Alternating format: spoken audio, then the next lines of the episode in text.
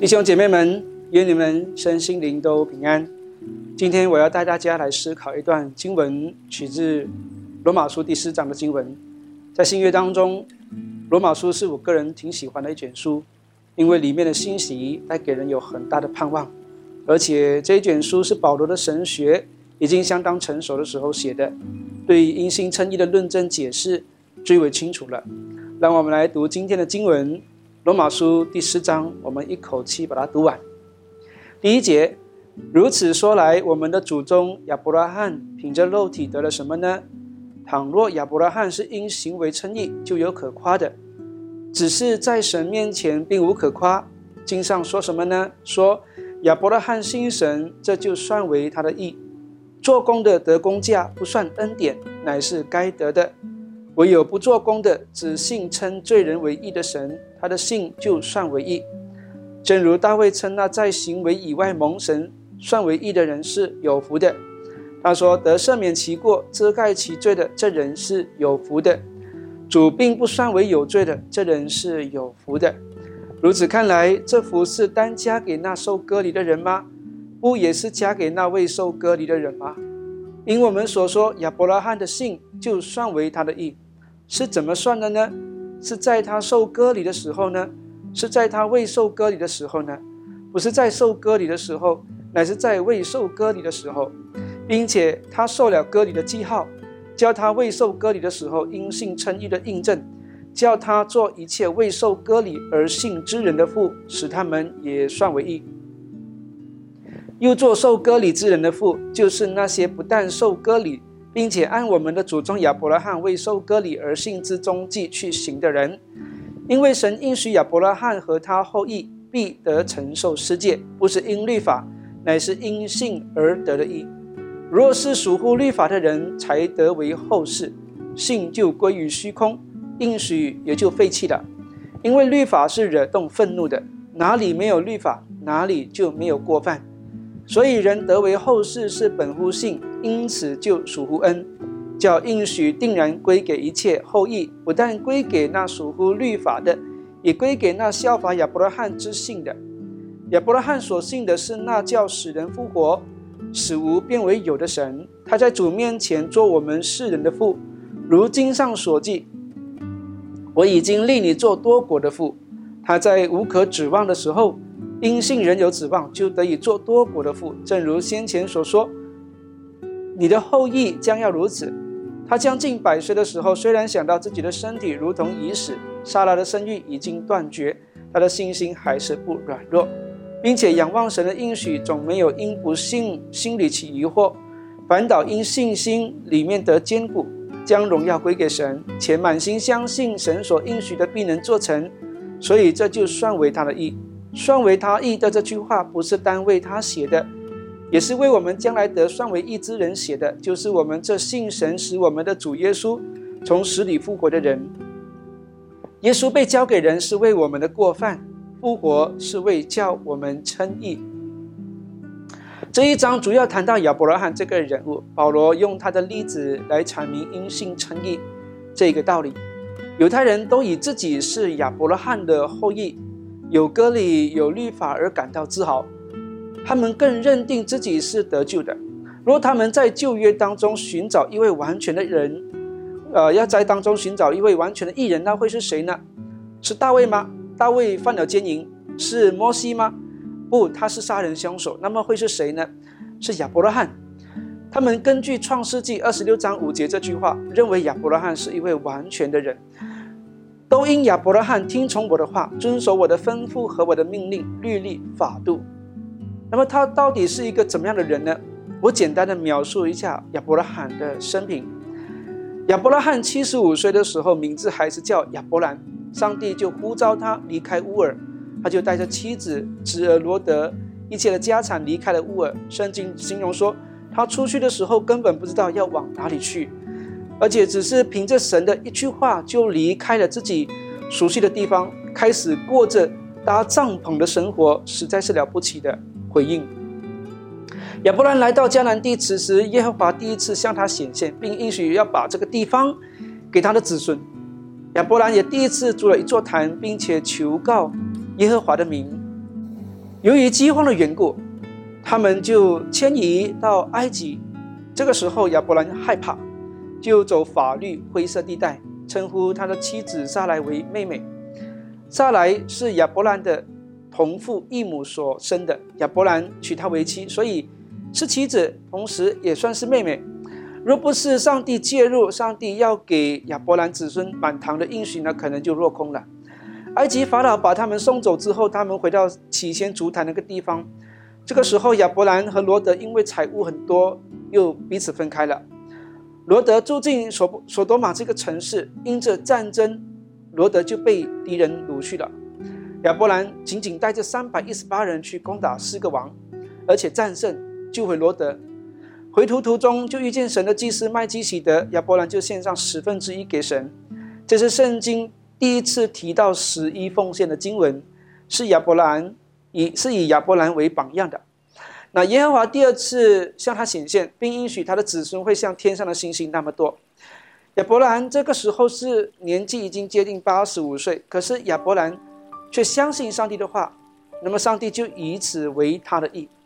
这个是因信称义最早出现的经文，是我们基督徒的信仰的根基。创世纪十五章六节，这时候。上帝第一次向亚伯兰立约，亚伯兰八十六岁，以实玛利出生。这是因为妻子撒来信心动摇，说服亚伯兰娶奴仆的为妾，结果就生了以实玛利，就成为今日回教徒的祖先。那因着这个错误的举动，造就造成了今天的以巴关系的混乱。所以人总是要先寻求神，才做重大决定，不要走在神的前面。等候跟信心是一个生活的功课，我们一生都要操练的。那十三年之后，也就是亚伯兰九十九岁，这一年是他人生当中最特别的一年。首先呢，上帝给他改名为亚伯拉罕，撒来就改名为撒拉。第二个，亚伯拉罕跟儿子以斯玛利都按着神的命令行了割礼，好像开始一个新的人生一样。不过亚伯拉罕又软弱，他又迁移到基拉尔这个地方。第二次说撒来，撒拉是他的妹妹啊，不只说是他的妻子。上帝第二次介入保护撒来，啊，隔年以撒出生，神的应许实现了。若干年之后呢，亚伯拉罕顺服神的吩咐，带着他所爱的儿子以撒到山上去献祭。这个终极的考验就验证了亚伯拉罕的信仰。如果不是天使阻止，亚伯拉罕真的是会杀了他的亲生儿子。我们从他的人生七十五岁以后的事情来看，亚伯拉罕的行为真的很了不起。从这个图里面，你可以看到，他第一个，他是愿意离开乌尔，他带着三百；第二个，他带着三百一十八人去攻打四个王帝啊；第三，他献上十分之一给神；第四呢，他按照神的命令将以撒献给神。每一件事都不是简单的事，可是罗马书第四章一到二节却这样说：我们的祖宗亚伯拉罕凭着肉体得了什么呢？倘若亚伯拉罕是因行为称义，就有可夸的；只是在神面前并无可夸。亚伯拉罕的行为应该有可夸，怎么说没有可夸呢？今天我们的行为在这个亚伯拉罕的事项当中能够达到几样呢？这些都很难达到的，可是亚伯拉罕却做到了，怎么说他没有可夸呢？其实保罗说的并没有错，因为每一个事件的背后呢，都是信心带动的。亚伯拉罕因为信上帝有带领，所以离开乌尔；第二个，亚伯拉罕因为相信上帝能够使他得胜，所以他去征战。在十四章二十节创世纪有提到。第三，亚伯拉罕因为信神是赐福的源头，所以他献上十分之一。第四，亚伯拉罕因为信叫死人复活、死无变有的神，所以愿意顺服献上以撒。每一个行动的背后都有亚伯拉罕的信心。上帝看的是他的信心，行动只是验证他的信心的真伪。所以罗马书四章三节就说：亚伯拉罕信神，就算为他的义。神不是说亚伯拉罕有行为才算为他的义，而是说他的信心有行为，行为是信心的果子。那既然我们的行为都不如亚伯拉罕了，那么我们就更不能够靠行为来夸口了。那犹太人常以为有有割礼、有遵行律法而夸口，但也都没有可夸了。犹太人想要以遵守律法而得救，这个方法都要打消念头，因为连亚伯拉罕的行为。这么完全的行为都在神面前不及格。如果要透过行为，世上没有一个人可以得救。因为人的行为除了耶稣基督以外，没有人能够达到上帝的标准。被罪玷污的人无法行出真实无为的善行，这样有罪的人想要透过行为得救是白费力气的。也因此呢，神算人为义，是人对他的信心为依据，行为一点功效都没有。我用一个例子来说明信心跟行为的关系，这样你就明白，人想要靠自己的行为来取悦上帝是白费力气。你知道我们去商场购物的时候呢？通常 shopping mall 有两种电梯可以选择，一种是手扶电梯，那另一种是按钮电梯。手扶电梯就是一层一层的带你上楼，那按钮电梯是你去你要按几楼，你就把你带到去几楼去，然后呢电梯就把你直接送到那个目的地。人想要透过善行来赎罪呢，透过行为来得救呢，就好像人使用手扶电梯。不是正方向，而是反方向使用手扶电梯。就是说，你想要上楼，可是你却使用下楼的手扶电梯，那样你每走一步，手扶电梯就把你送下一步，那么你们你就是在原地踏步。你拼命努力的向上跑，可是手扶电梯还是不断运作的把你送下来。你每做一件善事，你就很努力的踏上那一层，但同时间手扶电梯也把你送下来，你就白费力气，你永远达不到终点。这就是人想要透过行为的而得救的那种画面，可是信心就不是这样。信心就是你按几楼，啊，电梯门就为你打开，然后你按第几楼，然后就把你送到那那一楼去。而那个门就是耶稣基督，你只要凭着信心走进这个门，藏在电梯里面，就好像你藏在耶稣基督里面，基督就把你送到上面去。这就是信心。人的得救就是凭着你的信，信的对象就是耶稣基督，这样靠着。信耶稣基督，你就能够得救，不是靠着你自己的行为了。亚伯拉罕信神，这就算为他的义。为什么不说亚伯拉罕行善，就算为他的义呢？因为有罪的人无法生出诚实的善行来。神要我们来信他的儿子耶稣基督，唯有他的儿子能够完全达到上帝的标准，也唯有他的儿子能够讨上帝的喜悦。再说。上帝透过这样的方式来拯救人，其实也是最好的办法。因为信心所能够成就的事超乎我们的想象。在今天的经文就让我们看到这个：透过信心，主耶稣为我们成就什么呢？我们来重新来看这一节经文，第十七节：亚伯拉罕所信的是那叫使人复活、使无变为有的神。他在主面前做我们世人的父，如经上所记。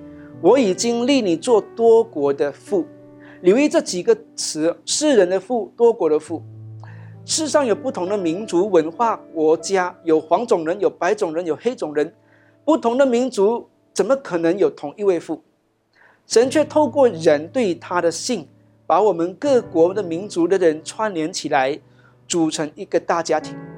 也因此，我们称呼主内的人都是弟兄姐妹，不管我们是哪一国人，我们都在主的里面成为一个大家庭，不分种族，不分国家。将来你在天上的生活就是这样的一个大家庭，大家都因为信靠主耶稣基督，成为一个大家庭。这个是信心做成的第一件奇妙的事，除去各种民族文化障碍，又把仇视、偏见、种族歧视都除掉，组成爱的家庭。信心为我们成就了第二件事，在第十六节，所以人得为后世是本乎信，因此就属乎恩，叫应许定然归给一切后裔，不但归给那属乎律法的，就是所谓的犹太人，也归给那效法亚伯拉罕之信的，也就是外邦人。那无论是犹太人或者是外邦人，只要借着信主耶稣基督，所有的人都成为亚伯拉罕的后裔了。这个后裔的真正身份是指什么呢？我们每一个主日都被提醒的。约翰一约翰福音的一章十二节说：“凡接待他的，就是信他名的人，他就赐他们权柄做什么啊？做神的儿女。”我们愿意信神，就提升我们的地位，成为上帝的儿女这个身份。主耶稣不是讲过这样的比喻吗？浪子回头的故事啊，小儿子离开家去放荡，他后悔了之后就回家去认罪。当他在门口看见父亲就认罪的时候呢，父亲做了什么呢？父亲拿出三样东西来给他，就是给他穿上袍子，戴上戒指，穿上鞋子。袍子、戒指、鞋子就是恢复儿子的地位。虽然小儿子离开了家去犯罪，分了家产，脱离了父子关系，但愿意悔改回家，父亲再次接纳他为儿子。我们从前就像浪子一样，我们犯罪，过着不合神心意的生活。但是，当我们愿意悔改，愿意相信耶稣基督之后，神就恢复我们儿女的地位了。所以，信心带来第二件美好的事，就是使人可以成为上帝的儿女。这个身份太宝贵，太宝贵了。第三件事，信心要成就。第三件事在第十三节，因为神应许亚伯拉罕、亚伯拉罕和他后裔必得承受世界，不是因律法，乃是因信而得的应。因着信，神不但给我们权柄做他的儿女，还要把世界都给我们。后裔就是承接父亲的产业。我们的天赋是丰盛的创造者。我们的天赋是在天上的那，从在天上的那一切啊，这些都我们要来承接，还要来，还要我们来管理这个圣城。如果我是富有的孩子，我就是承接他的产业，管理他的物业；如果我是天父的儿女，我就是承受世界。当年魔鬼对主耶稣说：“你若拜我，我就把天下一切荣华富贵都给你。”今天我们拜主耶稣，他就把天上一切荣华富贵都给你，不是地上的，天上的。让你管理，因为主耶稣说你这是又良善又忠心的仆人，所以呢，上帝主耶稣愿意把我们天上的城都让我们来管理。所以弟兄姐妹，我们因着信就蒙了一个极大的福气，因着信我们成为他的后裔，因着信我们有了一个大家庭，不分种族，因为这个大家庭是以爱为连结彼此，因着信我们都在天上有份，一起管理神的世界。信心成就的事太美妙了，这是何等令人期待，给我们极大的盼望。所以保罗就说了一句这样的话：我们又借着他，这个他是指谁呀？耶稣基督。我们又借着他因信得进入现在所占的这恩典中，并且欢欢喜喜盼望神的荣耀。罗马书五章二节，这是下一章我们会谈到的经文。欢欢喜喜的盼望着，不是愁眉苦脸的等待着。罗马书八章二十四到二十五节，我们得就是在乎盼望，不是所见的盼望，只是所见的盼望不是盼望，谁还盼望他所见的呢？但我们若盼望那所不见的，就必忍耐等候。我们盼望的是未来的国还未实现，但很快就要实现。按照现在的世界，既然这样，我们就要持守我们的信心，到主耶稣再来的日子。你的信心要站稳，你的信心根基要打得好。因为仇敌像吼叫的狮子，四处寻找可以吞吃的人。你的信心根基要打在神的话语上，不要建立在别的事物上。许多人、许多神的儿女的信心都不是建立在神的话语上，大多建立在几样事情：经验、财富、医生、疫苗、事业等等。你怎么知道你的信心是建立在这些呢？很简单嘛，你自己去思考一下。当有一件困难的事临到的时候，你首先会想到用什么方法来解决？你会先找谁？用什么方式去解决问题？从你第一个反应就可以轻易的看出来。我不是说这些道管道都要撇弃，不，比如说生病不用看医生的，放弃疫苗，不是这个意思。我是说一个人的第一个反应就会反映他所依靠的是什么。我们常常先依靠这些，然后才来依靠神，往往都是事情。无法解决的，我们才来请我们的神出面，好像把他从神庙里面请出来一样。平时呢，却把他关在庙宇里面。你的信心根基必须建立在神的话语上，在你的圣经里，在他已经对你说话的说过的话语里。唯有你的信心建立在永恒不变的真理上，你才不会，你才不会，你才会屹立不呃屹立不摇。你若建立在可变的事物上，你就无法站稳。所以啊，请平时多读神的话语，好好的去认真读神的话，不是花一两分钟的时间灵修，啊，五分钟的灵修，要好好的读神的话，这是你应该要做的，也是必须要做的。这样才能够建立你正确的信心，也不会被魔鬼使用世界各种方法把你吞吃掉。末日越靠近，试探越多，危险也越多。一个人若以为信耶稣就好了，不用读神的话，不用建立他对神的信心的根基，我告诉你，他的生命像什么？他就好像一个人用四个宝丽龙作为房子的四个根基，房子建立在保利龙上面，大风一吹，根基就被吹走了。这样的人，一点困难临到，信心荡然无存。建立我们的信心是一个过程，我们的信心也要持守到底。亚伯拉罕八十六岁的时候，神就对他说：“你的后裔要像天上的星星那样多，海边的沙那样无数。”这应许要十四年之后，以撒才出生。以撒出生之后，上帝要他把以撒献给神。圣经没有写以撒当年几岁，但形容以撒是个童子。这个词同样也形容在约瑟身上。那时候约瑟已经是十七岁少年了。可以猜测，以撒也差不多这样的年纪，因为他已经可以爬山。亚伯拉罕亚伯拉罕还把柴放在他身上，他能够扛着柴上上山。能要能够爬山，还能够扛着木材上山，以上年纪应该不小了，最少都有要十岁以上。所以十多年以后的亚伯拉罕对神的信心依旧从从来都不动摇。经过这些试验，上帝又对亚伯拉罕说：“论福，我必赐你赐你大福。”从这个例子来看，我们持守信心，一直到主耶稣来的那一日，我们也都要领受真正的福了，就是天上的一切福气都要赐给我们。如果我们能够坚持到底，信心不但是持续进行的，信心更是始终仰望看不见的神，虽看不见他，却始终相信他，因为信心就是不凭眼见。最后，让我来做一说一个故事，作为今天的一个结束。有一个自给自足的部落建造在山区里面，他们仅有一个吊桥，是向外界连接的唯一道路。有一次大地震重重的创伤了这一个山区部落，大部分人都受伤，仅有三个人毫发无伤。于是呢，他们就请这三个人跑出去向外界求救。这三个没有受伤的人，一个是盲的，一个不但是盲的，还是聋的，另一个呢是完全健康的。这三个人来到了这座唯一跟外界联系的吊桥，这座吊桥也因为地震而摇摇欲坠。首先是耳聋又瞎眼的安全的经过了，其次是盲人也经过了，第三位健康的人却没有完没有安全的经过，反而跌进山谷里面。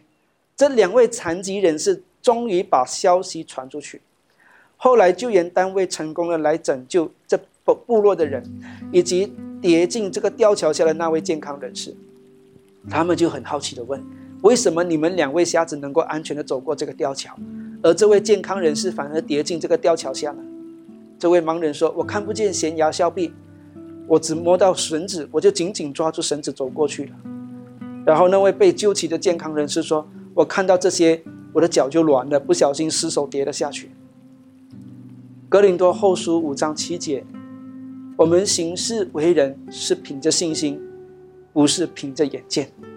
约翰一书五章四节，因为凡从神生的就胜过世界，使我们胜了世界的，就是我们的信心。胜过世界的是谁呢？